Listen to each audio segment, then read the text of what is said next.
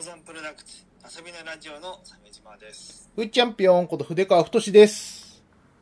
いやーやっぱりあれですよティアキンですよティアキン何急に。 3日で1000万部売れたんですよはいはいはいはもうティアキンやらずば人にあらずだよねいはい。 俺が人に、俺人にあらずの方ですね。 まあ、あの、今、奥さんのプレイをですね、横で見てるんで、まあ半分、半分許してほしいぐらい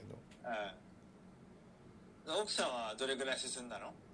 わかんない。なんか、あのーなんか地下うろうろしたりとかしてるわ。ハートはいくつぐらいになったあと、い、結構いっぱいあると思うけどな。わかんない。横一列分ぐらい横一列分ぐらいあったよ。ああじゃあ結構やってんじゃないそししててるよな、多分な。うん。ね。楽しそうだな、なんか。みんななんか工作して遊んでんじゃんうん。遊んでるねうん。いやなん進歩進歩したよね中華キャノンみたいなの作ったりとかさ。そうそうそう中華キャノン なんかまとめ動画とかできてたようん。うん、そういうあのゼルダの面白ビデオみたいなやつはいはいはい。みんなゼルダ助けてない な。まだみんな助けてない助けてないね。うん。もう過去の女だからってはい。 かわいそうに。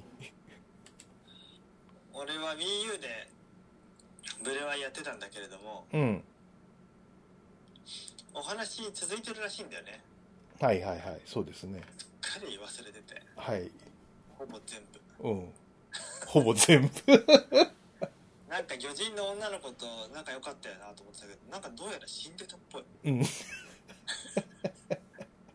死んでたのってまたあの魚人の科学者に会えるかなと思ったら うん。え死んでたそうなんだよ。あの、忘れてるのさ、レベルが違くないあの、普通さ、なんか、忘れてるって言っても、やれば思い出すでしょとかさ、うんあの、思われてると思いますけど、100%だからね。そうね何も覚えてない。すっごく覚えてなかったうん。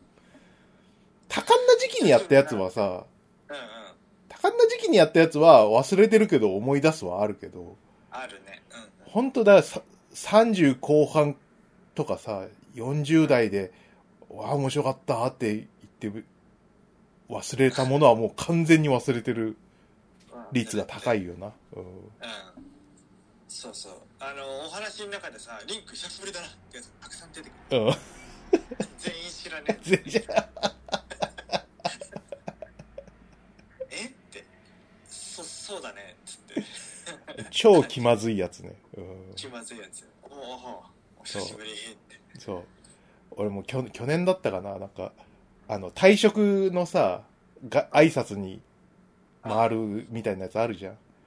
ああはいはいそれでさ、あの、あ、筆川さんどうも、お久しぶりです、なんて言われて、おーなんつって言っちゃったからさ、あの、誰って言えなくて、どこの誰か思い出せないとさうん。会話もままならないもんそうなんだよ。だえ、あ、うん、そう、あ、そっか、まあ、あ、そっか、やめるんだ。次は決まってるのいや、ちょっともうちょっとゆっくりして、みたいな。そうなんだ。あーおお疲れ様でも。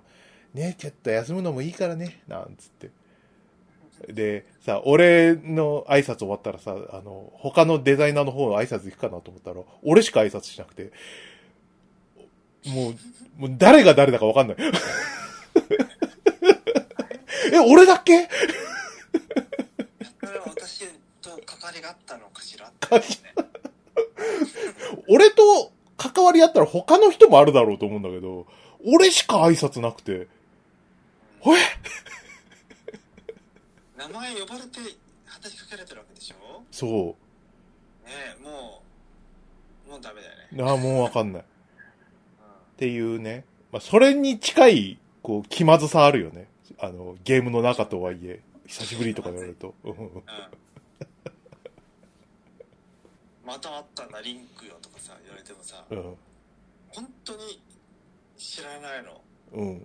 ゾラのお父さんとか、はいあの鳥の国のあのえっ、と一応なんか王様はもう私は引退したんだよとか言ってるんだけど、お前いたっけって引退も何も、何もっていやあなたのこと知らないんですけうど、ん、確かにブレス・オブ・ワイルドザ・ワールドは俺最後のボス倒したんだよね、うん、おかしいなおかしいなじゃああの WiiU でやってるっていうことはさもう何年前6年前ぐらいもうちょい6年ぐらい経ってるよ6年ぐらい経ってるね経ってる経ってるいやもう覚スイえッチが品薄で買えなかったんだよよううんスイッチでしたかったんだよ本当はそうだね うんまあそらそらそうだよなうんそのぐらいの半端な昔はもう完全に覚えてないよなやっぱな覚えてないね、うんでもいつもゲームに対して本腰入れてあす遊べないな仕事も家庭もあるし無理無理やめようってう言っんてた俺が、ゼルダだけはちゃんと最後までやれたんでだからすごくそのことは覚えてるそっかまだまだ離婚してなかったよその時まだまだだって結婚して1年か2年かってぐらいだからそうか2回目のうんそうそうだだからそのせいかもねそうだね、うん、そのせいかも なるほどねいや素晴らしいですねめちゃくちゃ売れてますよね売れてる世界1000万だっていや売れてくれてよかったよああいうのが売れた方がいいよくないなんかまあねうんなんか銭ゲバゲームがたくさんあるじゃん中国のさはい課金装置うん課金装置よりさやっぱこああいう方が儲かってほしいじゃんまあそうですねえこっちに人的リソースがこの分野にどんどんどんどん人が増えてってほしくてさえうんねそんな感じしませんしませんかしまあしますします、ええまあどどこの会社でもできるかっていうとそんなことは全然ないんでね、うん、えやっぱりねあの原神とか売れてますけど原神もねマッチングアプリの相手が原神一緒に前やりましょうって言うから渋々やりましたけどえいえややっぱりこれは劣化版ゼルダだったもんやえっそてってかうん うんおもんねーと思いながらやってたから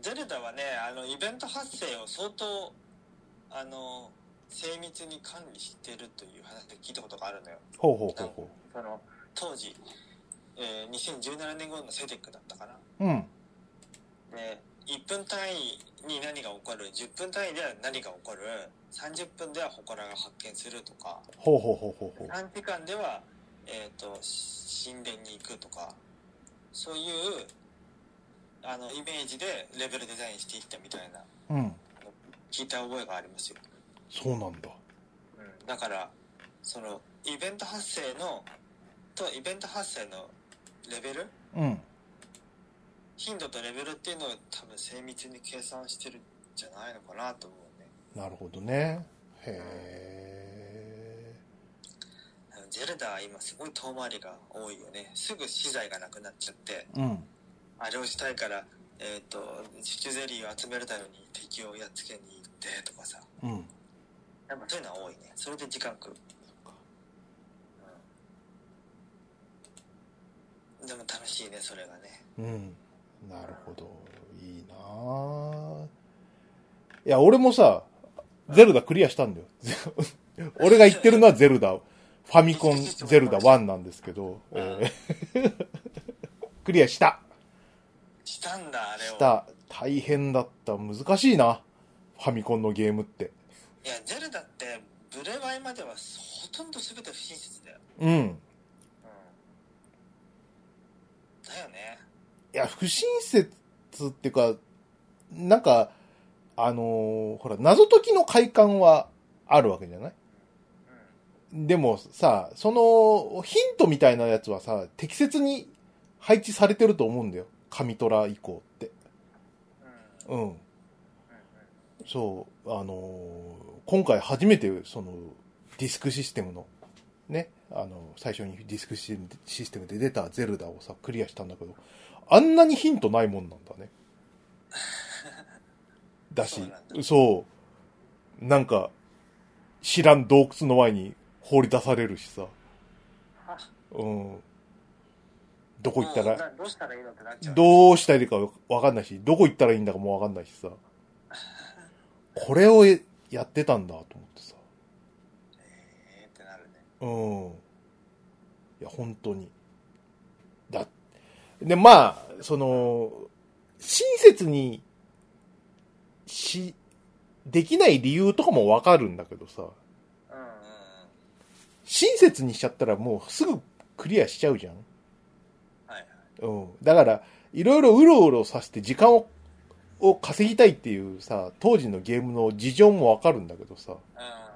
そうだね。そう。だけどさ、な、なんかさ、あの、何あの、メガネ岩へ行けとか言われてもさ、カタカナで。 どこだよ、どこだよっていう。 で、メガネ岩らしきところには別にメガネ岩って縦看板もなくさ、その、岩が2つ並んでるところがあるだけなわけですよ。これっすかみたいな。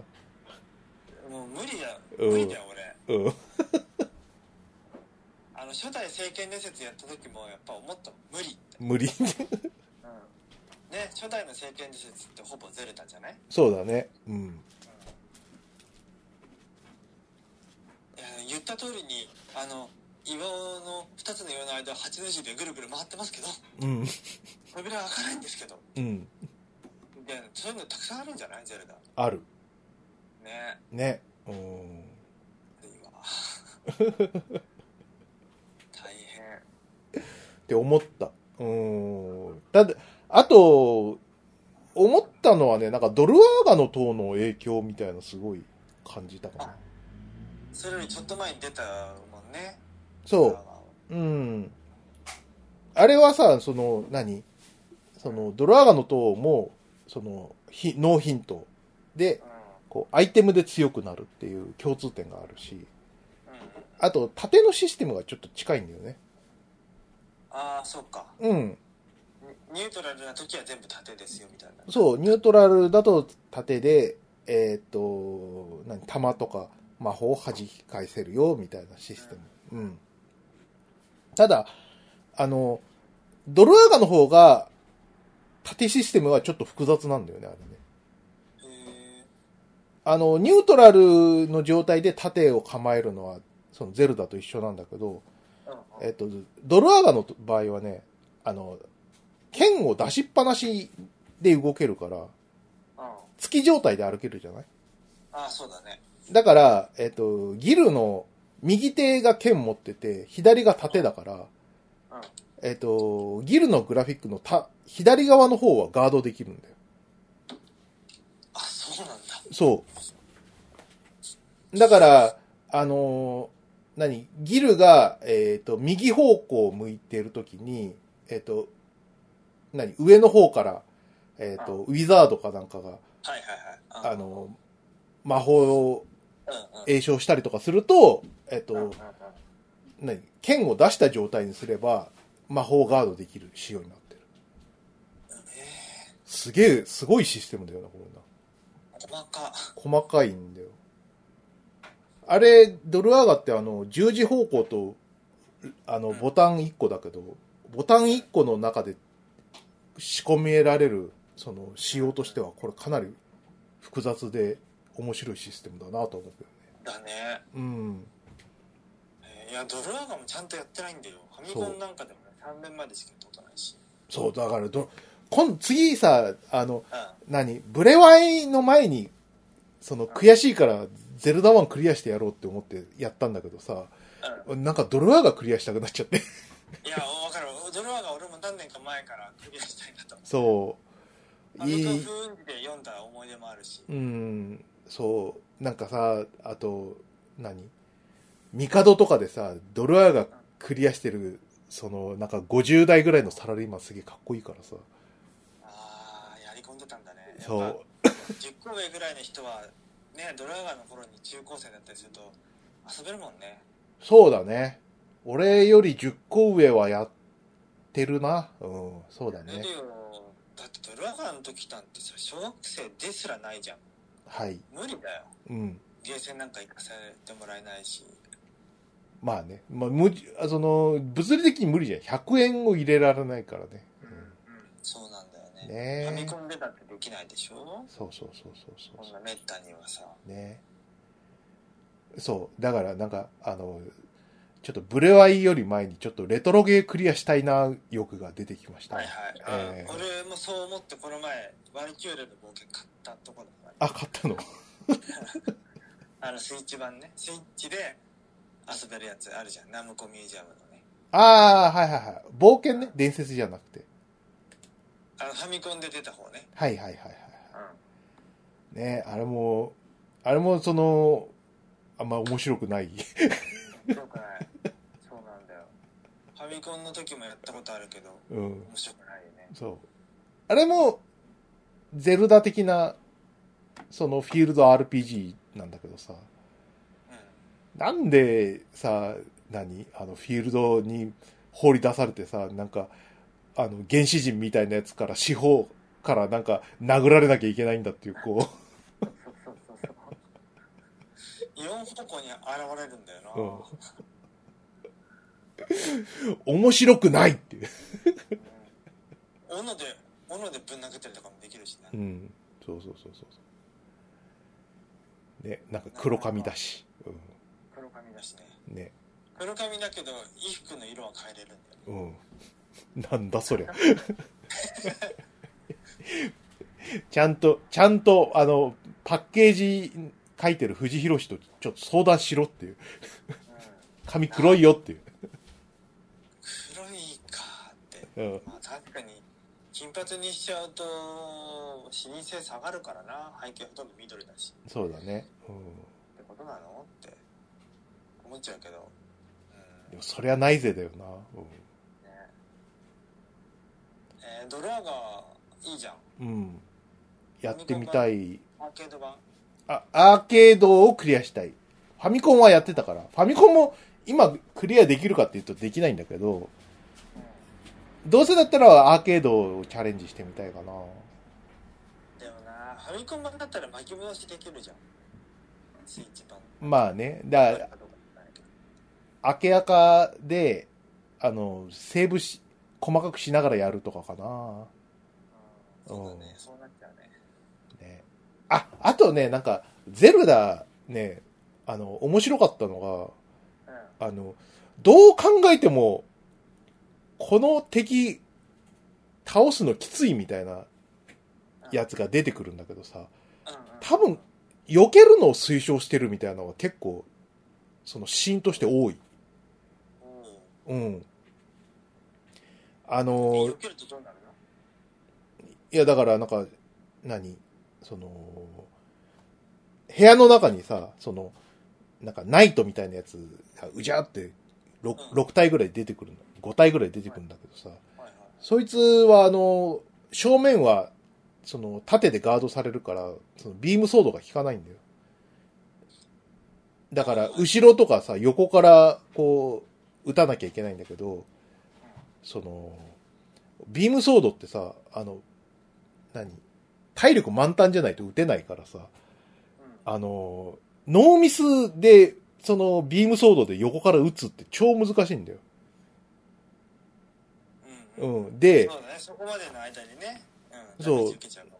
そう、で、ダメージ受けるとさ、射程が急に短くなるからさ、ビームソードがなくなるから。そうだね。そう。もう、しんどい、ストレス。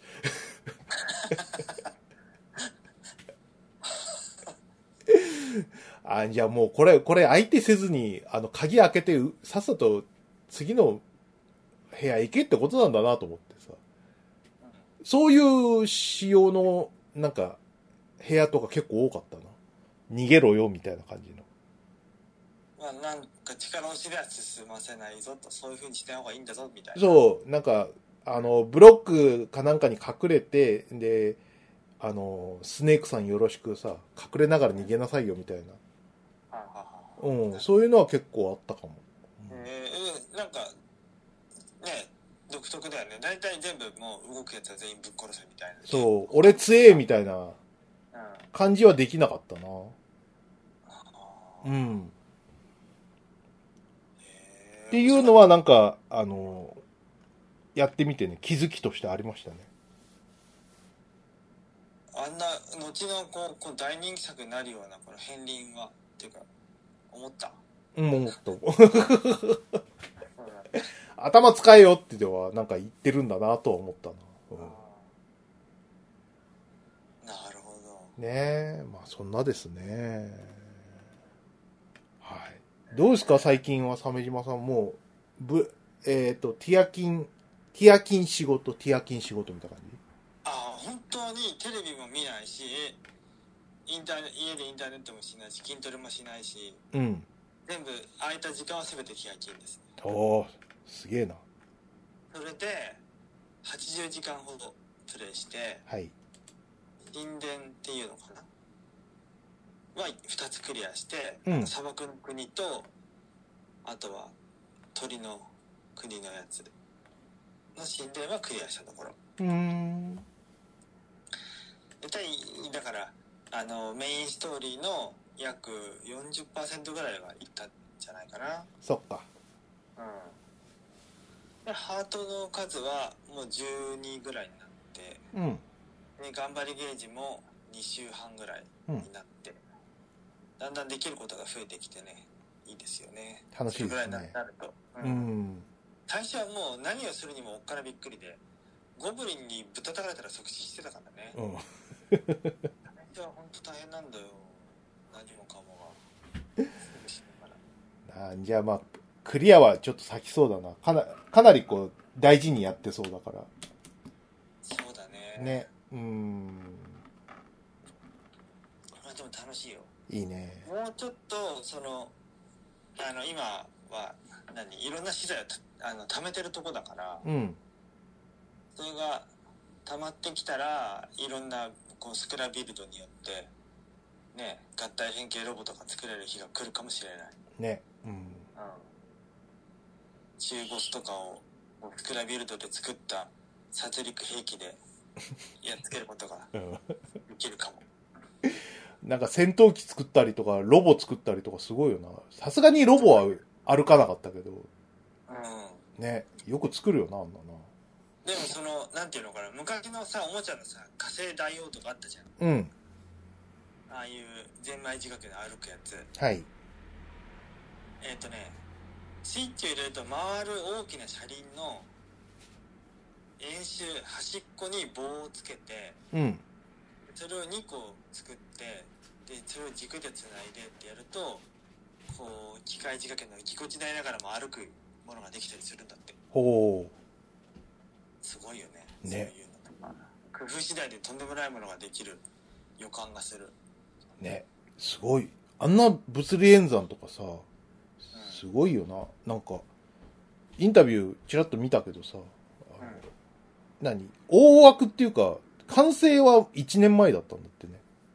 ああ。で、うん、い発売までの1年間を、そういう、その物理演算とか、そういった調整で時間使ったって書いてあっあでもそうだろうね。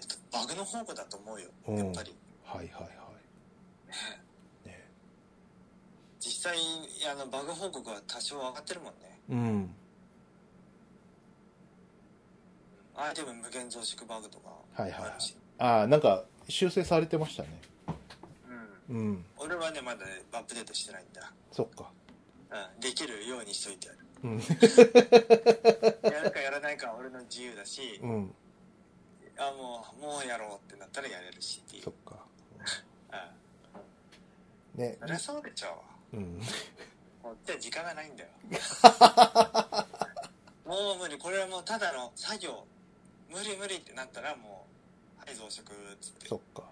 うん、なるよそりゃそうですよあれってさ、あの、何そういうことをする場合はさ、あの、カセット版、ソフト版買った方が有利ってことだよ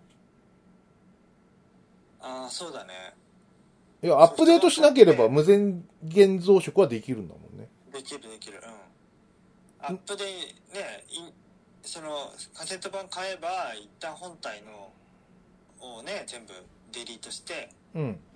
そこからやり直せばできんのかなオートでいやてかオフラインにして始めればいいのかどうそうなのなんかあの、何データ版で買った場合はさ、そこら辺とか、どうなんかなあとか。俺はそれを聞いてもうママニュアルアップデートに切り替えてるあ、そうなんだ。うん。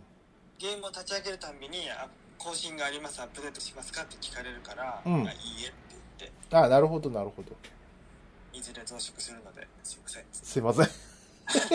いずれ。もう増殖でしょって思ったらするからねそっか。なるほど。いいですね。まあ楽しいなうんあーっとね、ふーちゃんはね、あの、最近の、こう、何し、その、マイブームというか、うんあれなんですけど、あの、お昼にね、うんあの、もうこの1年ずっとその、何、お昼にゲーセンに行って、その、アーセナルベースを1、2プレイやるっていうのをやってたんですけど、あーいいじゃん まあそれは楽しいんですけど、あの、うんさすがにもうちょっと、そろそろセーブ、もしくは引退したいなと思って。うん。あの、引退はまだ嫌だな。まだちょっと面白いんで。あの、あの、お昼に、じゃあなんか、同じぐらいのその予算感で、なんかできねえかなと思ってさ、あの、はいはいカフェに行って絵を描くってやってて。おしゃれ 何これあのーほら、お、俺の奥さんがさ、そう、文房具マニアでさ、うんうんで、よく手帳とかシールとか買って、ペタペタ貼って遊んでんだよね。えそう。で、俺はさ、なん、なんつうか、そういう影響を受けやすいからさ、あ楽し、楽しそうだなと思って。ー、うんうんうんいや、俺がやるんだったらなんかイラスト帳みたいなやつかなと思ってさ、うんあの、で、考えたのが、あの、いつも買うさ、なんか、スケッチブックとか、微妙にでかいんだよね。ほうほううん。あの、茶色い、さ、表紙のさ、まあ、有名なやつありますけど、うあ黒クロッキーのやつね。ううんん。まあ、なんか、絵がっつり描くんだったらすごい、使いやすいんだけどさ、うんもうそこまでのなんか、体力とか、やる気とかないからさ、もうちょっとハンドブック的なやつで、で、書きやすい手帳ないかなと思ってさ。うんうんで、そういうのね、探してたらいいのあってさ。ほこれは、その、なんか、えっ、と、バッグに入れても邪魔じゃない。ううんうんあと、シャーペンと練りゴムと、あと、何耐水性の、水性のあの、何ピグマをちょっと2、3、2本ぐらい入れといてさ。え何今をピグマ。ピグマああはいはいペンのことペンの、うん、ピグマの細いのと中ぐらいのやつ入れといてうんうんうさん。で、これで、その落書きできるぞと思って、は今シコシコ書いてるってね、いはいへ楽しいね。えどんなの書いてるどんなの書いてるのどうしようか、ちょ、ちょっと、なんか撮影とかした方がいいのかなえっとね、写真あるかなあ写あ撮影した、あ、ちょっと、あ、ごめん、ないわ。ちょ、ちょっと今撮影するな。いい今、この iPhone で、あの、あの、何ラジオ撮ってるんですけど、ちょっとこれと、あとは、これかな。よいしょ。まあ、まあ、撮ったところで、あの、リスナーの皆さんにに見せるかどうかわかんないですけど、見せねえのかよっていう。 でもこれはすごい、その、プライベートなもんですからね。うんうんこんな感じ。ああなんかいいじゃん週刊誌のコラムの挿絵みたいじゃんまあなんかこれ、最初に送ったやつはなんか新宿中央公園の写真で、あ、新宿中央公園新宿中央公園のなんか入り口みたいなところの、ええを写真で撮って、サブローのやつかうん。うんうんそう。あと2枚目はなんかどっか、あの、ゴミ集積場の写真があったから、えそれをちょっと書いて。えうんうん。うんいいじゃないですかこういう、こういうことやっててさ、うん楽しい。まあまあねこれなんかツイッターに上げても差し支えない風景画なんじゃないですかあそううんなんか褒められたからもう一枚ぐらいえっとうんうんよいしょあとはあれかこれ鉛筆で書きつつうん視線はこうピグマでうん上からみたいなあそうそうそうで簡単なえその何えっ、と色つけてみたいなでこれがさそのルールとしてあの定規は使わないみたいああいいですねフそうリーハンターだねな定規使うとめんどくさいからああえーっとね、これを、ちょっと待ってな。なんかそういう、そんぐらいの気分でやるとね、長続きするんじゃないかなと思って。ああああそうかもそう、続かないと意味ないなと思ってさ。えーっとね、これがそうかな。ちょっと今送りますね。えうんーこういうのとか、あ今度はもうもうちょっと違ううん、なんかパンダ、パンダとか子供がブランコしてるあ、そうそうそう、あ、これあれだよ、鮫島さんの次女だよ。あそううん。お前、お前にもらった写真をさ、いい写真だったから、次女ちゃん描いたんだよ。うん。いいんじゃないかこれ何年前の写真だっけな。なんか、楽しそうにブランコ、漕いでる、うんあの、次女ちゃんのさ、あの、写真があったから、かい描かせてもいただきました。えー、いいですねねえー、これ色はコピックですかえ。えっとね、これ、ルプルームっていうね、コピックより、ちょっと安い、コピ、コピックっぽいやつ。ぽいよねうんそうえあのね、あの、すげえ、コピックと違ってね、にじんで使いづらいんだけど、ーうんまあ、これでいっか、と思って。あんまコピックさ、高級だからさ、あの、ちょっと身構えちゃうんで、あうん。っていう理由もあって、ルプルームにしてますけど、これなかなか気に入ってますね。えいいですね。えそう。これは代々木のあの、なんか駅前あたりだったな。うん。あ、代々木か。あ代々木ー、あるね、これとか。うんそうそうそうそうそうそうそう。っていうのを書いてます。えー結い構いです真面目に書いてるでしょ。うん、やってるね。いいでしょ。うん。俺は、俺はやってんですから、ちゃんと今、背景マンとして絵描いてますから。こんぐらい描けるんですよ。ふーちゃん全然絵描かねえなとか思われてると思いますけど、描いてます。うん。うん、や、やって、こんぐらいやりますって。ね、 やるんだったら、あげろよっていう、多分、聞いてるリスナーの人思いますけど、あげないうんえー、じゃあ俺もな、なんか絵描いたらあげ、あげようかな。いいんじゃないそうあの、付箋紙にウォンバットの絵描いては捨てて。うわウォンバットの絵書いてますね。やってるから。そういうのをあげてもいいかもしらんな。ね、おーなんか、なんかね、こう、こういう心境になったのはさ、うん。なんか、結構さい、ここ最近のさ、その、なんか AI、A 界隈がさ、うん。めちゃくちゃす、すさんでるじゃないなんか。もう、ドン引きするぐらいす、すさんでてうさ、ん。違うだろ君たちみたいな気分になって。そうね、専門で、ふね、フリーでやってる人からしたら、この仕事呼ばれるかもっていう、みたいな、そういう論争だよね。まあ、それもあるんだけどさ、うん。うん。結構 AI 絵でさ、書いてる、書いてるっていうかさ、あの中でその、じ、承認欲求100%みたいなひ人ほいませんなんか。う。どういうこと俺のタイムラインにしか上がってないのかもしれないけどさ、その、何俺、まあ、こんぐらい、何俺でも書けちゃう絵師いらねえな、みたいな感じのさ、うん。煽ってきてる。煽ってきてる超挑発系のさ、もう闇に落ちた人みたいな人がさ、いてさ、もうちょっと見てらんないなと思って。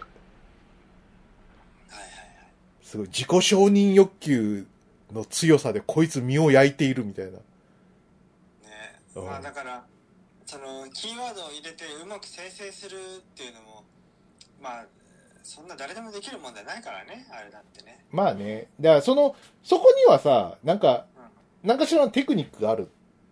うん、うんそこにもあテクニックはあるってのはわかるんだけどさ。じゃあ、じゃあ何なのっていう話ですよね。その、うそこに、その、なんか、何イラストレーターとか、絵描きとかって言われてる人とさ、AI 絵が、の生成に一道を上げてる人の、さ、間にはさ、なんか、んうん深い、深くて広い川があるような気がするんですよ。えー男と女の間には深くて長い川ががあるみたいなさ、うん。いや、なんか、その、承認欲求も結構なんですけど、その、その前にさ、なんか大なり小なりこう、書く喜びみたいなのありませんかみたいな。あと上達する嬉しさとかさ、うん、うんね。そういったものをちょっと愛していこうよ、とか思うんだけどさ、なまあそんなことは知ったこっちゃねえよ、みたいなことなんでしょうなと思ってさ。あうん。で、もう何もかも嫌になってアナログで絵描こうと思っ。あもう嫌になっちゃってた嫌になっちゃって。 で、なるべく、こう、手がかからないっていうのをテーマにして、その、えっ、と、下書きのシャーペンとピグマと、えっ、と、まあ、外で絵描くときは、えっ、と、何マーカー、まあ、影色のマーカー1本ぐらいでいいかな、ぐらい。ああうんそうだねうそんぐらいでやってるんですけどね。うんんえーでもなんかいいねそういうのあるといいやっねぱ。りデジタルで残すよりノートにまとまってくれてた方が見返すしなそうなんだよ。データはね、あの、本当見返さなかったりするんでね。よっぽどこう、がうん、ガンガン書いてる人じゃない限りさ。わかるうん。わかるねそう。すでさ、その、何、8時間とかかけてさ、描いた自分のイラストがさ、パクパク AI に食われると思うとさ、やってらんねえなとか思うもんね。その海には流さんぞ。そうそう そう。なんか、きついなって思うのがさ、その、うん。流行りの絵を食ってさ、その AI イラスト、な、いや、AI グラビアができてると思うんですけど、はいそ、の流行りの絵描いてた人、そのど真ん中の人がさ、今 AI 絵がすげえ陳腐になってさ、そこら辺もまとめて陳腐になってると思うと、たまらんよなとか思うよね。えどどういう ことどういうことね。え、だからその AI 臭い絵っていうのはさ、あその流行りの絵でもあるわけじゃないあ、ああ。うん。そうはい。はいはい。その流行りの絵もさ、一色単に陳腐にされちゃたまったもんじゃねえなって。ああ流行りの絵を描いてる人からするとさ、あうん。あ、流行りの絵ね。そう。そうね。流行りの絵って本当魅力ないまあね、でも、好きな人がさ、からね。好きな人がいるのはし、しょうがないじゃない。で、それをかはいね。好きで書いてる人には全く、こう、罪はないしさ。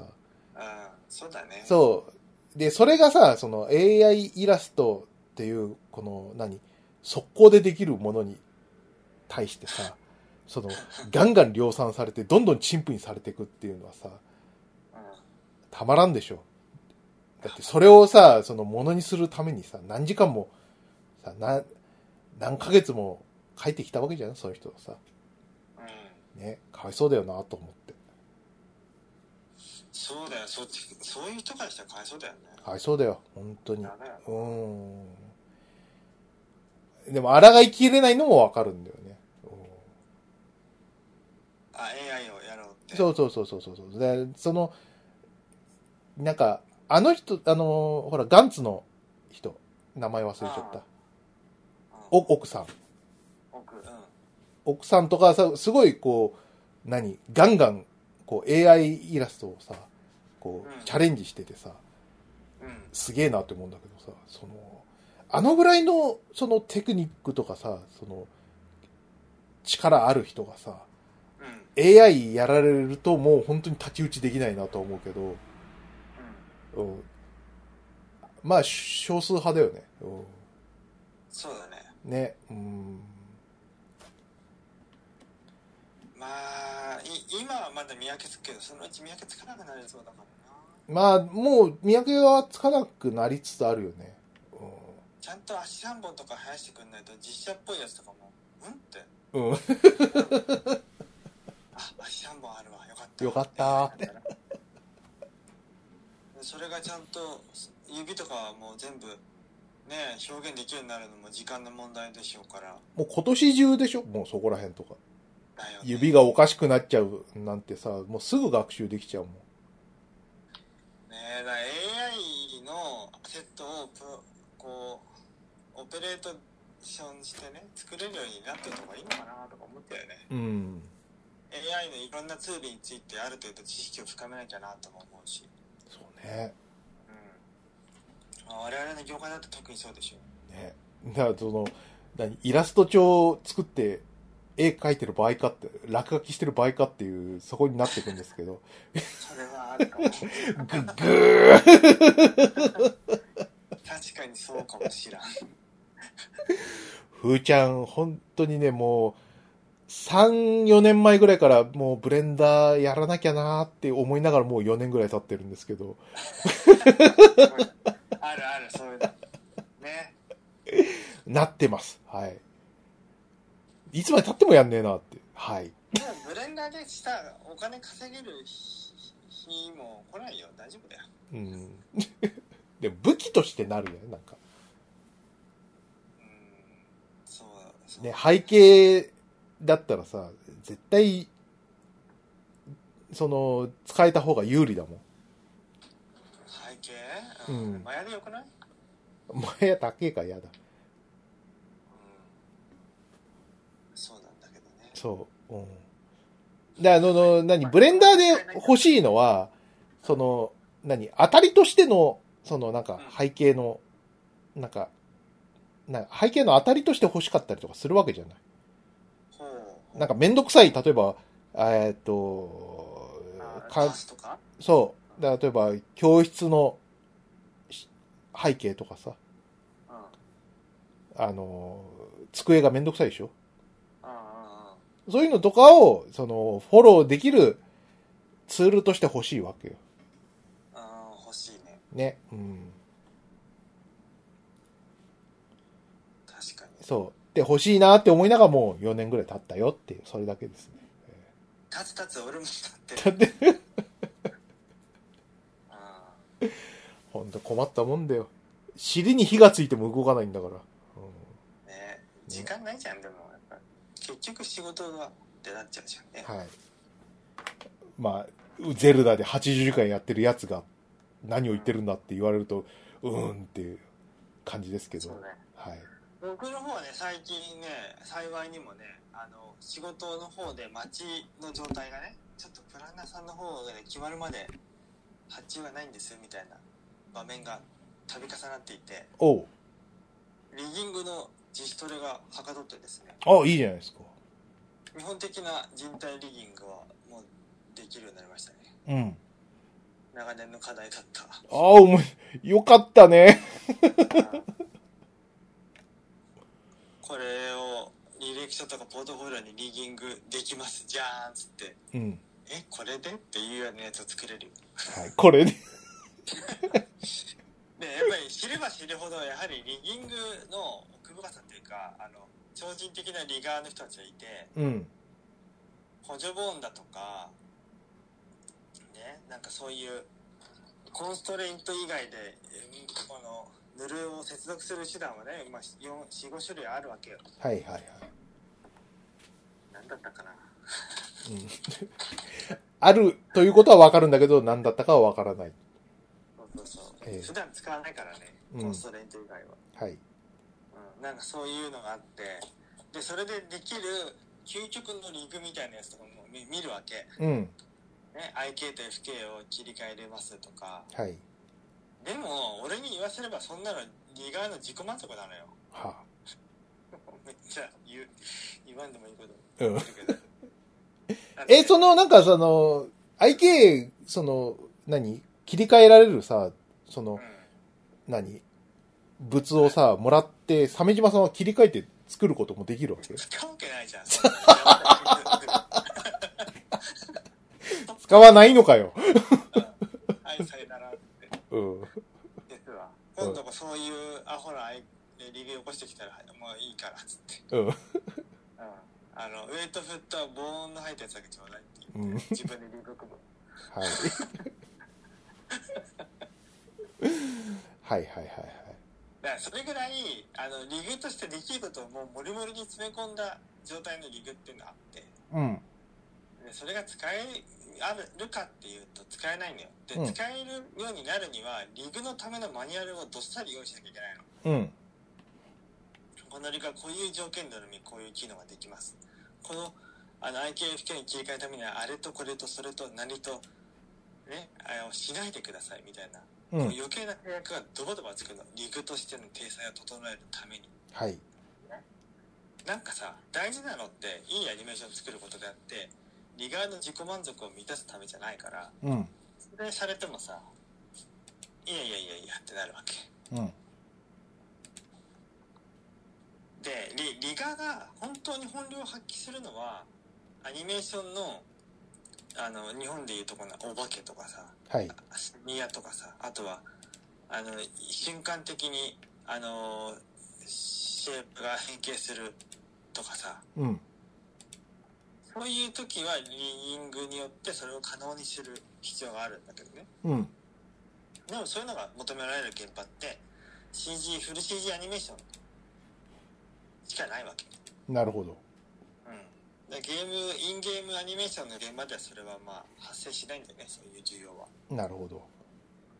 てことがだんだんリグの勉強することによって分かってきたんだよゲームでは使わないとか、使わないあこんな CG アニメーションの方では使う、みたいな。使ううんだって CG アニメーションはその一枚一枚の絵が良ければどうでもいいからうん。レンダリングさえできればっていうわけだからねそうか。うん汎用性みたいなのは問われない。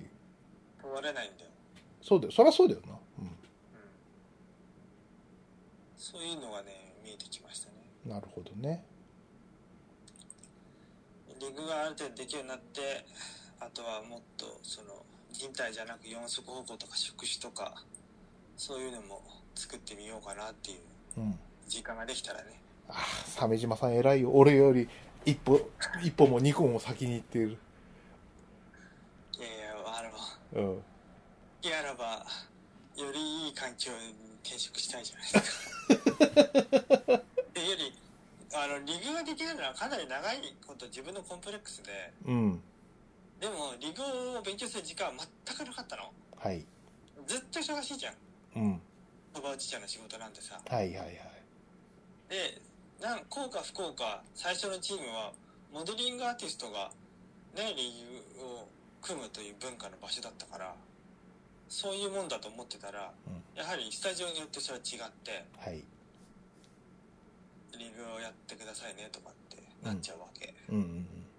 えーまあだるいんだけどって思いながらはいさ他の人にやってもらうわけじゃん そんなこんなで十何年なわけね、要はね。そうそう そうなんとか人並みにできるようになってきてうん。あーやれやれほっとしたって自分で自分にとってめっちゃ分かりやすいあのマニュアルもエクセルでね用意したりしてね、うん。うん、ああやっと人並みにって思ったということですよそっか。であのあのいそれはそれとしてうん。私長らく筋トレを続けてきてたわけですよおいおいおい。うん。それは腕立て伏せよね腕立て伏せをあのプッシュアップバーをややってプッシュアップバーね。はい。手首痛めたからね最初のうちははい。プッシュアップバーやらないと怪我するからと思って手首の安全のためにそれを使って、えー腕立て伏せをしね一日おきにやるというのをまあい2年ぐらい続けてきたんだけども、うん。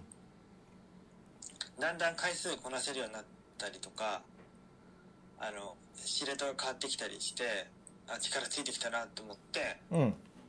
じゃあ今度は足を床じゃなくて椅子の上に乗っけてねより高い負荷で頑張るぞと思ってやって2週間ぐらい経った頃に右肩に違和感が出てきて「何気のせい気のせい」ってもっと頑張ればいけるいけると思ったらうん。全然治んなくて うん。ついにあの もうそういう腕立て伏せの仕方はやめて普通のにしたんだけど、うん。ちょっとあの可動範囲が狭まってきたりとか、はい背中に届かなくなったりとか服脱ぐ時にめっちゃ痛いとかになってうん。あれやばいなっていうぐらいになっちゃったのはいはいはい。で最初はあのなんだっけ整形外科行ったんだけど整形外科は予約が非常に困難でうん。評判がいいとこだったからめったに行けないから一度しか行けなくてあとは湿布貼ったりしてあの安静にしてたんだけどうん。それでも全然治る気配がないから今度はあの鍼灸院うん。に行ったのねうん。そって事情を説明して解説してもらったらしんそれは、まあ、腕立て伏せが原因となる四十肩ですって言われてあんなに毎日頑張ってねえ仕事も家族も俺を裏切るでも筋肉は裏切らないんだって、うん俺は筋肉を信じて生きよう頑張ろうと思ってうん。生きてきたのに裏切られた。めっちゃ右肩痛いんですけどだってあ、でもね、鮫島さん、俺もそれやったわ。本当うん。あの、肩上がんないやつだよな。上がんないそ左手はね肩上がると、ね、手を上げると耳つくの二の腕がう。うん。今右手はつかないのうん。でねその先生が言うにはうん。それずっとほっとくとやがて痛くなくなりますけど可動範囲が狭いまんまになりますって言われてうん。それ絶対ダメなやつじゃんって、可動範囲が狭いまんまになります。うん、えこんなね上45度しか上がんないのダメじゃんってうん。伊集院光じゃんってうん。思って。はい。で先生が言うにはまあねうちでマッサージして低周波して、えーできますけどもあのハイボルテージというのがあるんですよって説明してもらってねハイボロ、ハイボルテージハイボルテージ。はいはいは高電圧ってことじゃないい。うん。低周波ってさあのビビビビってなるやつあるじゃんああ、あるある。ビッグマッサージがうん。うん。貼り付けるやつうん。あれのこう天文的なやつですはであの凝り固まって炎症を起こしてこう動くことを拒否しているあの筋を痛めた筋に対してダイレクトに電気を流して一旦破壊しますあ。破壊何それ。一旦ダメージを与えますとうん。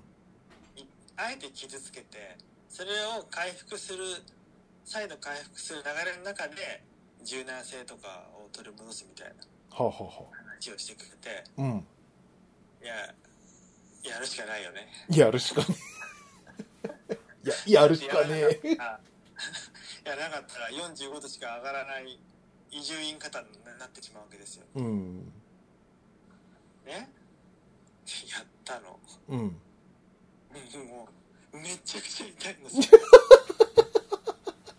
はいじゃあちょっとね私の膝に手乗せてくださいっつってうんじゃ。あ電気つけますねちょっとずつ上げていきますからねつってブーっつってであの10円玉ぐらいの円盤をが先っちょについたこうなんていうの大きさ的にはテレビのリモコうンんで。そのリモコンの先っちょにあの10円玉ぐらいのこのせね患者に押し当てるパーツがあってうん。それをいろんな部位にこうグイグイってやってくれるの。うん。でですあの低周波治療機外のこう出力でこう電気が流れてるの感じるんだけど炎症してるところに当たるとうおーってなるわけはそこにダイレクトに電気が流れた瞬間にあの激痛が走る のようわーって声が出るのようん。もうなんかふざけてんのかなっていう あの小崎んでさ関根さんがさ「うわーとかって声出すじゃんうん。あんな風に出るわ けよおーげろみたいなやつ。ギュルギュルッチシャョーーとかなっちゃう楽しゅうとかそういうそうそう声が出ちゃうの。はい。出るのはい。うんあここですねつって「はういんじゃああと30秒」 ぐわーってなってうん。じゃあちょっとゆっくり腕上げてみましょうかってやるとやっぱ上がるんだよあ、そうん効き目あんのう。治るんだ。治った。ううん。んででもそれは継続的に続けてでもその電気の後は上がるけどやがてやはりちょっとこわばってくるんだようん。でその固まらないようにするわけ可動域がうん。だからそれをまめにさやるんだよこれからまだ治療中なわけね。そう先週も行ったし今日も午前中行ってきたうん。ボルテージしてきたよボルテージ。はうわ、っ怖っ。まあ。でそこ針もやるから うん。針も痛いんだってうん。針も痛い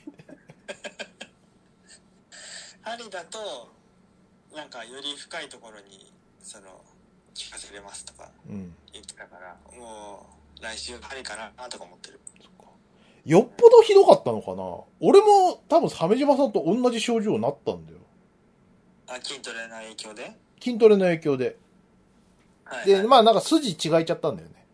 あーうん。で、あのー右肩がね、あのー全然上がんなくなっちゃって、はいはいはいはいあの感覚で言うとね、もう、右腕が平行にしかならないぐらい。あーそれ以上上に上がらない感じ。うんうん。それは、その、なんか、整骨院さんの方で見てもらって、あの、なんか薬出してもらって、あと、えっ、と、し2週に1回の、なんかあの、マッサージみたいな、その病院のはいはいマッサージみたいなのを3、4回やって治ったけど。えーなんかちょっとまた別の整形外科も行ってみようかなちょっと、なんか人体実験されてない大丈えめちゃくちゃ痛いよ夫うん。 わかんない。でも、鮫島さんの症状が、俺の症状と一緒かどうかもわかんないから。だよね違うかもわからん知り合うかもわかんないから、一概には言えないんだけど、すごいね。まあでもそれで、良くなってるんだったら続けるべきなんだろうけよくはなってるよわずかにねど、わずかにと。にかくやっぱり世の中にたまにいるじゃんあの肘が変な感じになっちゃったままの人はいはいはい。多分そういうことなんじゃないそうか。腕上がんないとか嫌じゃん、やだよ、そんうん、ねな。ねえ。なるべく、こう、えポンコツになる部分は少なくしときたいじゃないですか。そうなんだよただでさええそうなんですから我々えねえ。俺多分老眼になったわ。多分。あ老眼は来いた、はい来てると思う。来たかあうんでも、うんちょっとわかるかも夜夜爪切ろうとするとちょっとピント合うまで時間かかる、うん。時間かかるし、うんあの、かなりちっちゃい字とかも難しくなってる。あそうなんうん。だかついにきたきた。あの、アーセナルベースのさ、後ろにさ、その、う何あカードのその、型番が書いてあるんだけど、例えば、その、これシーズン1の何、何番目ですよみたいなさ、番号が振ってあるわけよ。んうんうんもうそれが読めない。あー小さすぎて。ちっちゃいでもこれはね、あの、これデザイン考えたやつがおかしい。こんなちっちゃい字読めないから。普通に。だってこ、これだぜ。ちょっと見、見てくれよ。ちょごめんえっとうんまた写真を撮るようんよし写真ネタが多いな小先見てえっと えっと最ね近のポッドキャスト楽しいねあーあこれこれ今送ったあオッケーこれの右下見てうんあ何これ右し下087そう。これはプロモーションの87番って意味なんだけど、この、何手の尺度とさ、この文字の小ささ。おバカかお前は、みたいな。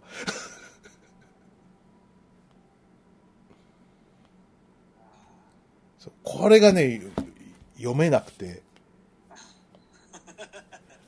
ああ、無理だなっていう。これデザインしたしたやつバカだなっていうのと、もう俺も来てしまったなっていう悲しさ。両方来ましたね。怒りと悲しみみたいなやつが。あー怒りと かき来たか来た来た。うん老眼が入ったメガネとか作るべきなのかなどどうなのよくわかんない。老眼鏡って別なの知らない知らない。遠近両両用メガネって下半分が老眼用のレンズになってるとかあるんじゃないそう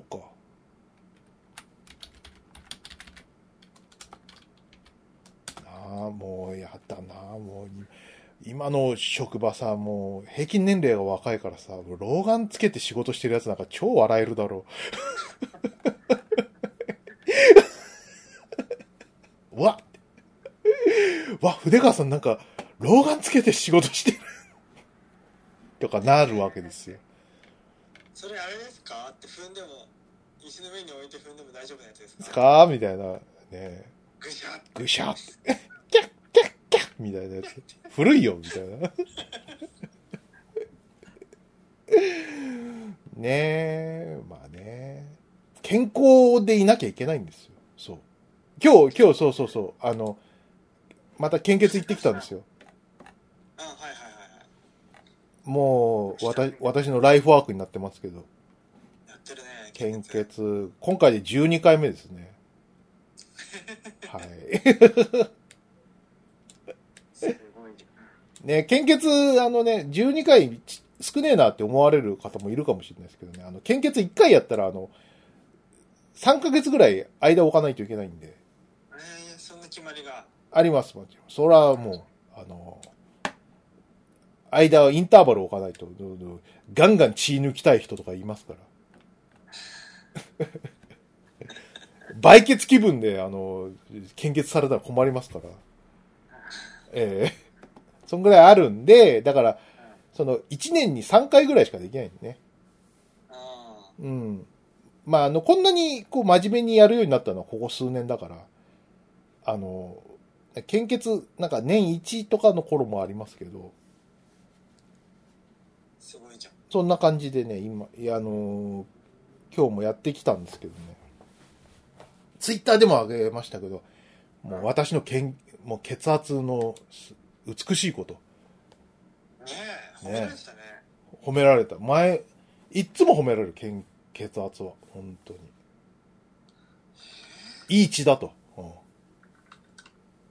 ちなみに献血の血圧の値はえーっと、いくつだったっけ ?100、120、上が123、で、下が170、脈拍が68。いや下は70じゃないああ、ごめんなさい、70ね。はい。えこれはもう同平均だよね。えーもう一番バランスがいいとそう、そういうことですね。血圧の正常値で見ると、血圧正常値40代で見ると、えーっと、上が120で、下が80なんで、もうど真ん中ですね、私は。下はもう80より下なんで、より優秀って感じですけど。いいねどうだいだって体重もね随分軽くなって軽くなりました。だから昔はもっと血圧上がっあ上だったのこれが、俺はね、血圧は、何デブチンの頃から優秀だったんだよ。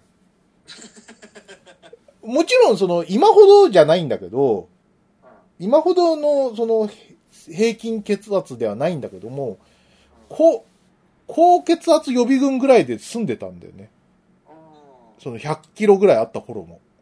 うんうんうんえは今何キロ今82、3かなうん。もう俺と一緒じゃんえ今お前いくつ俺は79 79。まあまあ。まあでも、鮫島さん引き締まってるからな。俺は何もやってないから、ブヨブヨですわ。 そうなのそうだよ。うん。だからな、なんつで、もなんつう俺はもの怪我したからできない怪我しもうブヨブヨのなったらしいまたな し。そうなんだよ。な筋トレはさ、本当にこう体引き締まって、こうかっこよくなるんだけどさ、うんその、本意気じゃない以上さ、続かないんだよね。うんうんうん。だからさ、すぐブヨブヨになっちゃうからさ、じゃあ、いいちっちゃくした方がいいじゃんっていうねえ結論になったんだ。うん。そうだねなんかさ催眠術とかでさもう食べる気しなくなるとかやってくんないしなくな。 それ、それ催眠術じゃなくて小林製薬じゃないか。だからあなたはもういつもより半分しか食べる気がしなくなりますこれから先ってうん。やったらあー食べたくないいらないって思えるようになったら楽じゃない楽、楽っていうか、なんていうか。なそれはそれでなんか別の病気出しそうだけど。そうそうあれまあ大丈ね夫。だようんそう。な、な、なんか、その、俺はさ、なんかあの、何本当にラッキーだったのはさ、うんその、金がない頃は、あの、歩いて移動してたんだよね。しうんうんうんそう。あの、すごい、何もうトトロぐらい歩いてたんで、メイちゃんぐらい。 それで健康維持ができたっていうところがすごいラッキーだったんだよな。あれで、何移動車とか、バイクとかだったらもう今頃糖尿病だわ。ああもう太りがねそう。だって、さ、当時だって、さ、金ないからさ、その、ご飯とかめちゃくちゃ食ってたわけよ。そうんのう、ん2合炊いたら2合食ってたわ け。1日でお前バカだろっていうやつなんだけど、でもこ米ってさ、安くてうまい食い物だからさ、うんうんうんやっぱ、何食べちゃうんだよね。うん そういう食生活してた頃にめちゃくちゃ歩いてたから、うんうんめちゃくちゃ太ってたけども血圧は正常だったっていうわめっちゃいいじゃんう。うん。俺のラッキー、だねうん、俺の幸運ってそうだったなって今、今思うね。うんうん。鮫島さんさっき聞いたんだけどさ、その、血圧が低血圧なんだね、あんたね。あそう僕も昨年の秋に血圧を測った時の写真がスマホにあってうん。それを今共有したんだけどうん。最高血圧が107でうん。最低が71低すぎ。 すごい。あのね低血圧なんて面白くないね ね。こういうのはねあの美少女キャラとかがさはい。低血圧であったりするとこうぴったりくるんだけどうん。俺だからね、そうですね。うん、ダメだよこれじ ゃこんなことでは鮫島さん朝弱い朝弱いんだよ起きれるまあ、ギリギリまで寝ますよ。あ、そう。起きれますけど。うそうか。ん。うん。っこれやっぱ低血圧がゆえなのか。て言うよね。朝目が覚めてからぼやーってしちゃうってさ、うん。もう血圧が低いねとかって言われない言われると思うけど。うまさかこんな身近にそんな奴がいると思わなかったから。ん。低いね、107か。そうなんだ。で、その、血圧で検索して出てきた画像の中にはもうい、その1ヶ月後の血圧の結果もあったんだけど、うん。それもそれも、えー最高血圧が111はい。最低が80であんまり変わんなかったんだよねうん。それは午後6時の血圧なんだけどうん。さっき話した107っていうのは午前10時の血圧でうん。あの目覚めたばっかだから低いってわけでもないかもしれないそうか4くらいしか上がってないからね夕方でもっじゃあずっとオールタイム低血圧で。てことになるのかなへえ。あんなそうしょっちゅ血圧かかんないからね、うん、低いの方かもねでもあれでしょ血圧の表を見るとね正常の1個下の私的血圧それになるんだよな、鮫島さんは。なるかなうん。 120未満80未満うん。でまあ、もわ、悪いことではないんだろう、きっと。悪いうこんと。はないんだろうね、ないんだろうけどね。本当に低血圧の女性とかだとただもっともっと低いんじゃないなんかさ、朝、起きてもな何も食べれないとか、そんな感じのあーあんまり食べないよねあ、そう。俺、朝起きたら速攻でチョコまみれ1個食うけどね。ねチョコまみれうん。チョコまみれ朝から食べるそう。のなんだよチョコまみれって名あ前がバカバカしいなあれがいいんだよ。チョコまみれし知らないのかうまいやつ。え、知らないのチョコまみれ。あカントリーマームのことかそうそうそうそうそうそう。朝からチョコまみれ一個パクっていくんだよ。そうするとすっげえいいんだよね。あー元気になるんだ元気になる糖が。糖がいきなり入ってきて。あ最高なんですよ。そういうこともできない。ーいやまあ頑張ればできるけどあわざわざしないわざわざしない。その気になればできるでしょうけどへえ、あ、そう。まあ、こんな朝にな、着くまでこんな長い付き合いなのに、こう、ね、低血圧なことを知らなかったよ。そうなのか。案外低いんだねねえ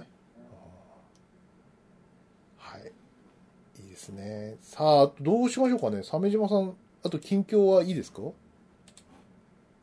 あ肩を上げていきたいという 肩を上げていきたい。肩上げたいよはい。じゃあ、ハッシュタグいきますじゃうんあ。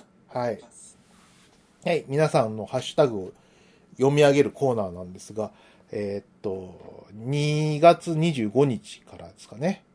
うん行きましょうか。はい。えーっと、アポロさん。えーっと、令和5年2月24日、ポッドキャスト聞きだより、アマプロ686回入っております。はい毎度毎度ありがとうごあざいりますがとうございます。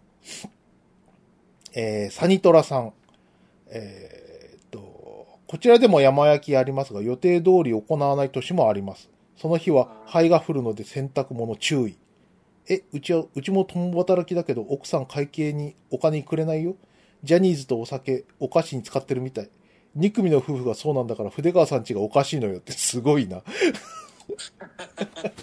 2組の夫婦っていうのは鮫島さんのことですね。えーそうですねはい。うんありいがとう。くらえもう全部お金出してます生活のお金はえはい。ファースファーストワイフですよね。ファーストワイフそうそうそうやっぱりへ変だよな奥さんばっかり海外旅行行って俺がお金ないから行けないっておかし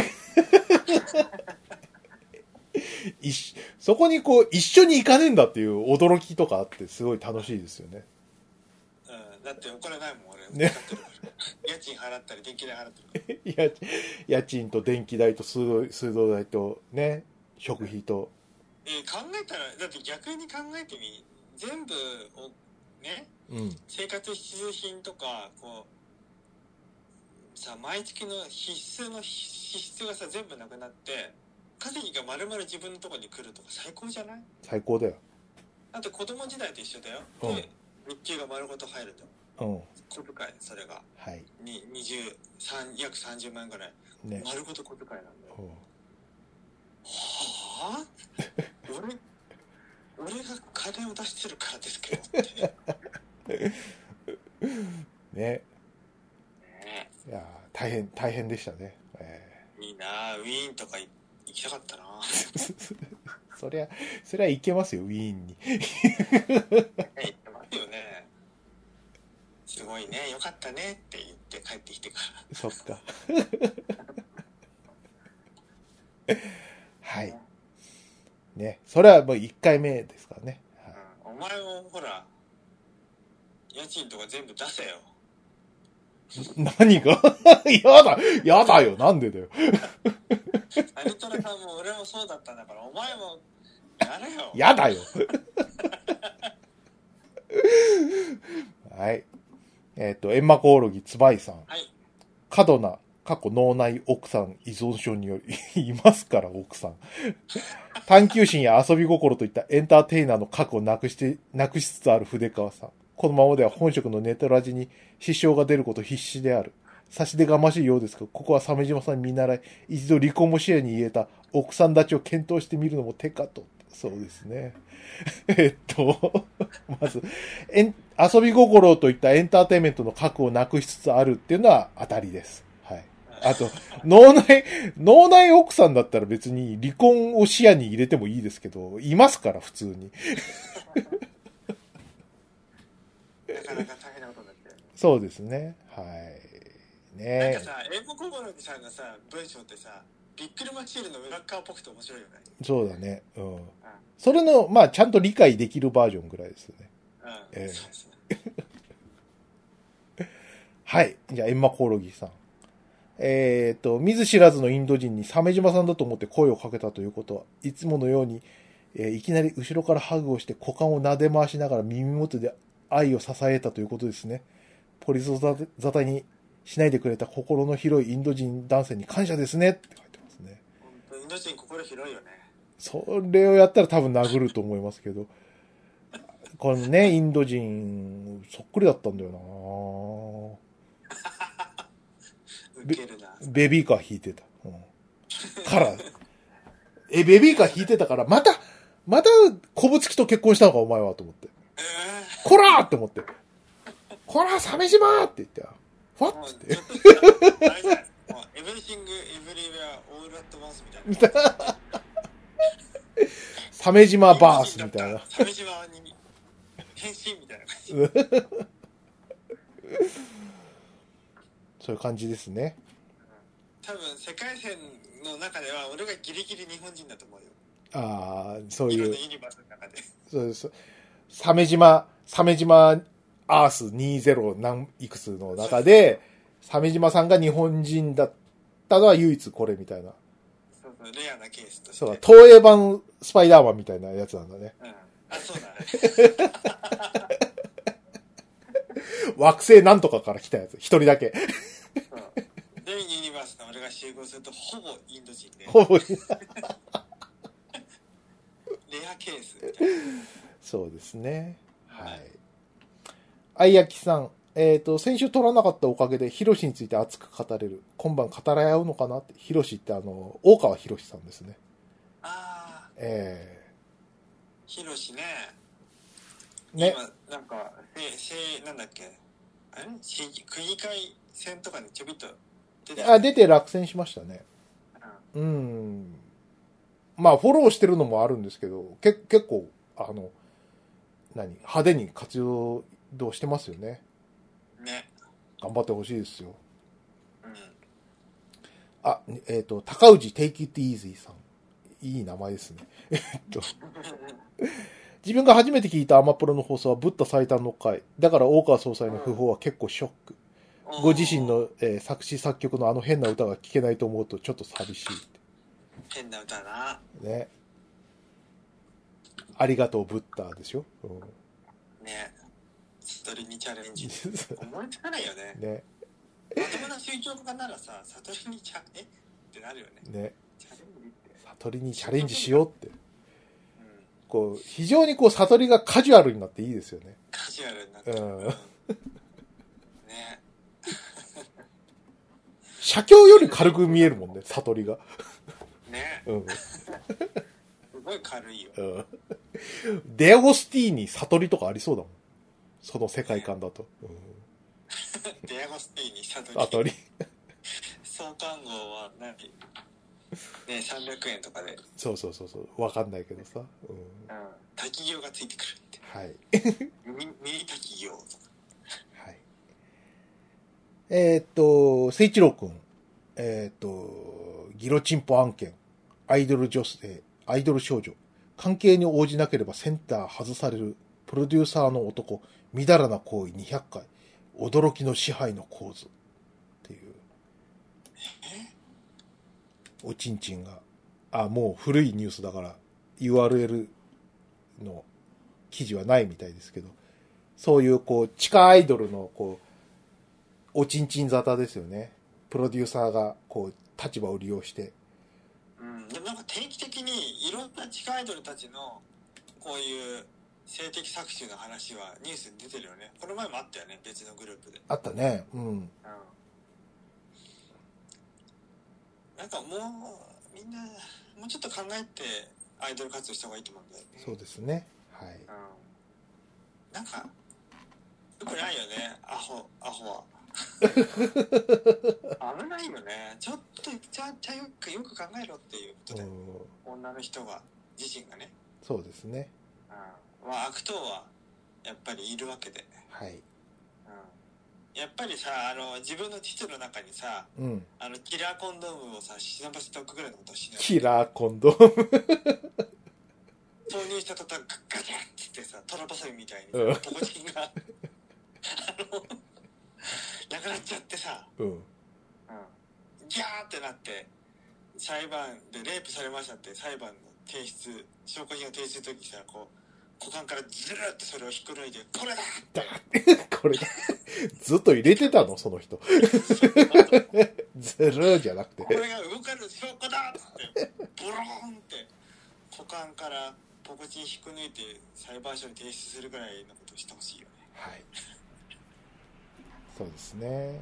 まうあん、ねえどうしたらいいんだろうねこうなんかプロデューサー条件にこう虚勢済みとかさあゲイとかうん、ねあやっのぱりインポテンツとかそういう項目があったらいいんですかねあった方がいいと思ううん はいやっぱりあのポポコチン生やしている現行犯逮捕してもいいと思うプロデューサーなのにポコチンが生えてますもういいですかねはいはいはいえっ、と誠一郎くん前世紀の週末も読んでほしい何の話してたんですかねうんわかんないなんだろうえ週,うん、週刊スキーは俺好きで読んでたけどうんね。うん。俺電脳直さんとか大好きだったんで、面白いよな面白いよな。あの、ネタがやばすぎて、あの、全話コミック収録ができないっていう、ああそうなんだそうなんだよ。傑作選しか出てないんだよね、電脳直さんね。ひどいもんねあれね。うん。同人誌で売ってくんないかなあんのかな売ってほしい。 同人誌だったら、同人誌で全話収録とかやってほしいな。うん完全版電脳直さん見たいよなね。はい。あいやきさん。出だしからゲーム業界の細かな話が飛び交って頭にハテナが湧きまくっている。えーエヴァって言われたからエヴァのゲームやってたのかなって言ってよいのかなって思ったら違ったって。エヴァっていうのは違いますね。あの、そうだなそう。あれマシンのことですよね。ソフトウェアかなソフトウェアか。うんうんねエヴァはい。それを検、索してもねうん、出てくるんです。っていう、そう、そうですよ。日本に数台しか入ってないんですから。そのうちの一つを鮫島さんがやってたんですからね。はい。うんやりたくなかったよまあ、同じ話なんで、このぐらいで。はい、あやきさん。えっ、と、作り人知らずの名作ってどこにもあるんだなって。パチンコの頃の仕事がバレてる筆川さん。いろいろ喋ってるなって。はい。そうですね。作り人、人知らずの名作。ね、誰作ったんだみたいなものにたまに当たることはありますよ。うん、はい。えっ、と、木村優さん。えっ、と、質問に対して教師が見当違いの答えしてくるのすごいわかる。僕もネイティブに英会話な習ってるけれども、自分で買ったリーディング教材を見せて難易度を聞いたら、ここで使われているテーマは TOEIC に出ないから意味ないと意味不明な回答が返ってきた。聞きたかったのは英文の難易度って。そうなんだよいやなんで質問にかえ対して見当違いの答えをしてくる人っているんだろうねそうね。もう本当にこ全然答えないからシンプルにイエスかノーかぐらいまであの、ね、質問を単純化して言ってもイエスともノーとも言わずよくわかんない話を始める人とかいたのねはいはいはいはえい。うん俺。それ逆の立場になったことないからわかんないけどうん。そのどうしても答えちゃいけないような立場にあるとかシチュエーションにあるとかならあの想像できるのうん。それを言うとね答えた人が不利になるとかねはいはいはい。ああそうだよねこれだと不利になっちゃうからはぐらかしてんだなってうんな。らそうときるじゃんそうじゃなくて普通に答えればいいだけのことなのになんか見当違いのなんかね回答してくる人っているんだよねそうでなすんなんね。はい。これはもう鮫島さんがあれでしたよね。なんかあの、オンライン教材のやつやっオてンたライン。教材リギング基礎ねそう全です然ね基礎でも何でもなかったよねうんそういう失敗を経てね、今回の話は泣けるいい話ですよね。やっと作れるようになった。基礎的なところが、みたいな。基礎的なところはね、えうんーい結い局大事だったのは必要だったのは時間うん。そうですね。同じく次、木村優さん、いいですかはい。そういう、こう、勉強の習慣化の話、AI さんも同じこと言ってたっていう。AI に聞いたみたいですね、優さんが。ある行動を継続して行った場合、習慣化されるまでどれぐらいの時間が必要ですか ?AI さん。えー習慣化に必要な時間は人によって異なりますが、一般的に約21日から66日程度とされています。この期間は継続的に同じ行動を行うことで、新しい行動パターンが脳に定着し、自然な習慣として身につくまでの時間です。ただし、習慣化に必要な時間は、行動の難易度や周囲の環境によっても影響されます。簡単な行動であれば習慣化までの期間は短くなることがあります。また、周囲の環境が行動の継続に適していない場合、習慣化が遅れることもあります。まあ、そうですね。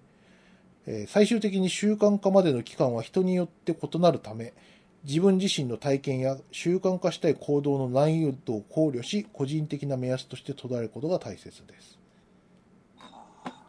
で、えっ、と、木村さんが、えっ、と、そのツリーで言ってるんですけど、多分だけど、えープラットフォーム側としては利用率が低い人は辞める確率が高くなるため、利用率がた、利用率を高め高めるためにコストをかけてるし、先生側は、えーっと、事業数が収入に反映されるので、こういうのは使われれば使われるだけ双方からありがたがられる。みたいな。あ、KB さんの引用リツイートかな。これね多分ねあの釣りじゃないんだよツイッターの新しい仕様で全然関係ないけど、ちょっと関係ありそうな話題が勝手に表示されるあ、ごめんなさい。あ、そうだったのか。あツリーじゃなかった。ごめんなさい。そうだねそうだね。もっと見つけるだったね。ごめんなさいね。まあ、そそうですね。習慣化の話は大体、その、3ヶ月程度みたいな話しただと思うんですけど、うんねそうだねね。ありがたいね。AI さんと同じ答えだとね。じゃあ間違いないかもしれないうん。でも結局そうだったんじゃない鮫島さんも。ど、どうこう、振り返ってみて。筋トレとかうん確かにそうかもうん。緊張期に筋トレしてたのは習慣化したどのぐらいだったやっぱ3ヶ月ぐらい。うんかなもうやや必ずやるようになってやるやっぱ環境もあるよ自宅ですぐ始めれるとかねそうね。うん。リギングはどうでした勉強開始から。勉強開始からっていうかまあなんていうかいや本当にオンライン授業はクソだったよ、うん。でもまあその中でわずかにえー分かる部分とか知ってよかった部分ちょっとはあるけど、うん。あんまりこう、値段と釣り合ってないぐらいの感じだちょっねと。やってないよあんなのふざけんなと思った というかリギングのの授業の内容のそのヘッドラインでもいいから最初に提示してほしかったななるほどね。俺俺だったらあの事業はしない逆の立場だったらね。まあ、勉強代、そういう意味でも勉強代になりましたね。すげえ高くついた、ううんん。はい。あ、ヒロシ WX さん。はいはいダブル X えっ、と、アマプロ687回。それ、ハッピーサイエンスフィルムといえばアマプロですよねと、意気込んで聞いた、聞き始めたところ、アマプロの初期、こうありたいというイメージが聞ける大変貴重な回でした。そうでしたか。そうでしたかはい。こうありたいというイメージってなんかあったんでしたっけうーん、覚えてない。あれだよあのす始めた頃ってあの有名プロデューサーばっかりが雑誌出てメディア出て喋ってあいつら何もしてないのにうん。なんか偉そうにしてた時期があったじゃんはい。時代がで一方で本当の現場の人たちのお話っていうのを届けたいっていう気持ちがあったっていうやつじゃないかなそっか。ねあのプロデューサーとかディレクターがメディアに出るようになったっていうののきっかけってプレステが始まった頃のソニーミュージックの丸山さんが起源らしいねああ、なるほど。うその、要は、その、何音楽の文化ってことでね。ん、うん、そうそうそう音楽は作った人が顔出ししてお話ししてってやるわけ、うん。でそれをゲームでもやりましょうよっていうふうになってはいはいはい。そうすると、まあ、雑誌メディアに登場するとするじゃん。うん。そのインタビューがなければ2ページで終わるけどインタビューがあったら6ページ作ってくれるみたいなそういう戦略があるんだって、なるほど。確かにそうだったかな。まあ、あの、それ以前でもゲーム開発者のインタビューとかあったんだけど、基本的にゲーム会社は開発者を隠す方向だったからね。そう隠す時代があったはい。あれは引き抜き対策だって言われてるけどね引き抜き対策ですよね。うん。引き抜かせろやと思うよねあんな低低賃金のやりがい搾取の会社のくせに何姑息にさ あの引き抜き対策とかしてんのと思わない、でも事実としてさ、当時、その、スクエニが、こう、うん大ぶっこ抜きをやってましたからね。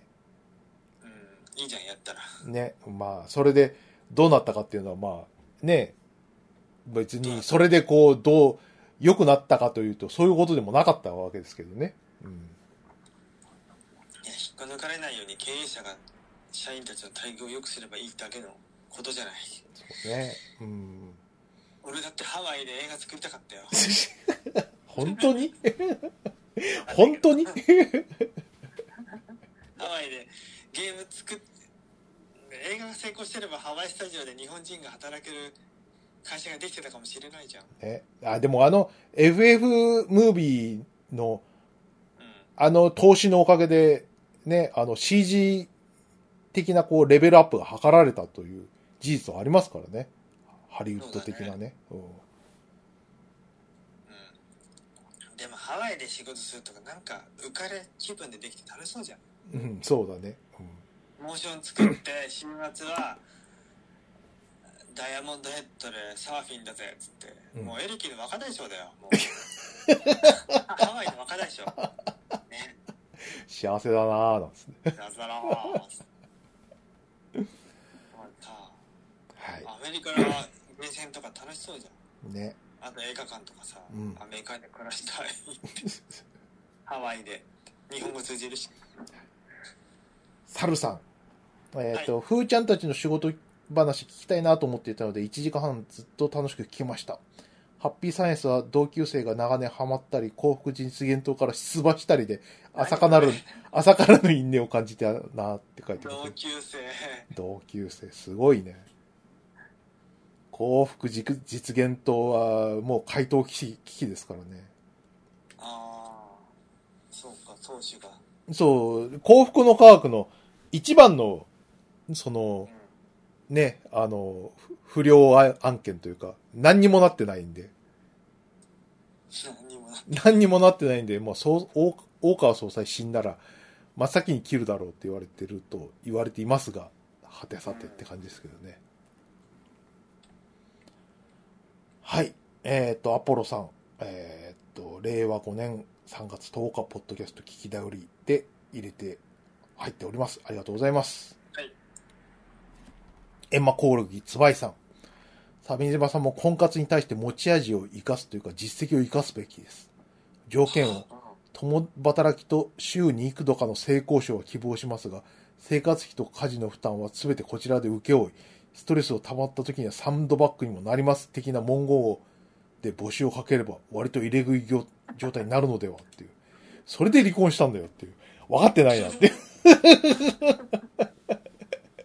なんで、なんで離婚した条件を入れちゃうんだよっていう。 その条件なら結婚できるよって離婚もするけど離婚もするけど。ただし5年のみみたいな。 5年期限は5年マックス5年ですねはい。はい。えっ、と、はい全福みーたろうさん。はいえー大川隆法氏死去にてマニアが見守る腕時計コレクションの行方。日本有数の愛好家とも噂。そんな資産があるらしい。信者に還元してやれっていう。本当だよねそういうやつか。その、うんコレクターはね、あの、コレクターの死ってね、大変ですからね。今頃あれだよね近所のブックオフにはいろんな高級時計 がブックオフに売っちゃうのかよ。あれななんだこの時計はとか全部ブックオフ持ってくブるックオフで5000円だなんつって。変わった G ショックだないいね。うえっ、と、古賀さん。えーあれ、あーこれか。えっ、と、見バレ寸前のエヴァ話と、 前職車掌に対するクソデカ感情話のタイミングで警告のようにサイレン音が入り込んでいて、激アツ演出だと思いました。 そうですね。でも、アマプロリスナーの方々、本当にありがたいですよね。あの、ツイッハッシュタグでもそこら辺ぼかして書いてるんでね。んうん本当ですねありがとう。ありがとうみんなって感じで。 本当本編聞かないとわからない感じになってますんでね。うんうんはい。あいやきさん。気になったので調べてみた。下記でできた。えー特定アプリのショートカットキーを作成するには、スタートア、スタートメニューのアプリを右クリックする。アプリの場所を開く。アプリを右クリックし、プロパティを選択する。ショートカットキーを割り当てる。だそうです。何の話なんか、鮫島さんが、オンラインの、そのやつで聞聞きたかった、なんか、ショートカットキーの作り方みたいなやつじゃないああそうだ計算機出すやつだうん。もう腹立ってきたのがね だったらスマホでやればって返事してきたんだようんムカつかないムカつく。聞いて、答えになってねえっていう。そんなことは分かってんだようんっていうねはいねあいやきさん。えっ、と、表示がバグってる。いきなり年末のつぶやきが出てくるんだなって。あま、ハッシュタグアマプロで。そうなのまあツイッターなんでねまあまあ、しょうがない。多めに見てくださいうんポンコツですよ、今のツイッター。うえっ、と、ヒロシ WX さん。サンデー連載のラストカルテに筆、えー、鮫島さんお喜びのページがありけりって書いてますね。んウォンバットちゃんとウォンバット。ウォンバッちゃんとトが、見てくださいはい。なんか、ね、あの、ベビーチョコみたいなクソをひり、ひって歩いていくっていう。そうですね普通はなかなかできてでもなんかねウォンバットうんちってねなるべく高いところでやる習性があるらしいよ あ、そうなんだ。うんだからこの絵の場合は左右にあるちょっとこんもりしたところでうんちした方が正しいかもなるほど。しれないね不思議な動物だぜ。わかんないんだけどうん。 ああウォンバット見に行きたい野生のはい。じゃあ、同じくひろしくん。えーっとア、アマプロ688回、マッチング柱鮫島さんの夢の話。 これ面白かったな。マッチング後に会ってから続かないというお悩み。もうそもそもマッチングすらしない勢にとって、2区は、えー砂浜でスタックし、4区 はその先でスタ結局スタックするみたいな無情感で涙すら出ないって。 この、なんだっけ、マッチングの夢の話は、なんだっけ、鮫島さんが行きつけのお店で、可愛い子がいて、声をかけたいんだけども、そのうん店の、えー従業員のおじさんと仲良くなって昼飯を食ったみたいな話だっけそうそうで次はその女の子とふ含めて3人で行きましょうみたいなうん。すっごい刻んでいくよね うん。うっすうすカルピスですよ。っていうのが夢だってことに気づいたんだよねうん。あの女の人はいないんだほんいやいや。このおっさんもいないって。となんか長年ずっとずっと昔から知っている人のような気持ちで、うそん。の女性を見てたけどもはい。もうそんな人はいなくてうん。でそれと同時に夢だ夢って気づくとその夢のことってふわーっと忘れていくじゃんうん。そんな感じでその女の人のイメージが頭や記憶からなくなっていくのを実感しながらうん。朝を迎えたんだよねで、低血圧のボディにエ ンジンがかかると。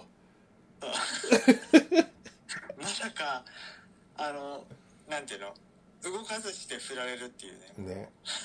うんいいねト。ラベリング・ウィズアウト・ムービングのような感じで、うんえこれがさ、やっぱり、その、アマプロありがたいなって思うのがさ、こういう、なんていうのかな、この、えっ、と、ポッドキャスト、インターネットラジオっていうか、この、俺たちのボイスブログみたいなやつがさ、ーうんね、今度は夢の話をしてさ、ちゃんとお覚えているっていうね。夢の話をしたことでね、今、ひろしくんがこう、つぶやいてくれたおかげで、ね、ちゃんと覚えてますから、えうんーありがたいことですよ。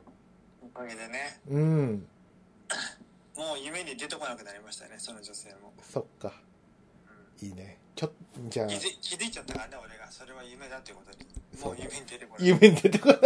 夢で会えなくなったいいね。夢でもし会えたらだよ。そううんもし会えたら会えたらいいなっていうやつだあってそんなことは絶対に起きないよねそうだね。うんういや、いいねはい。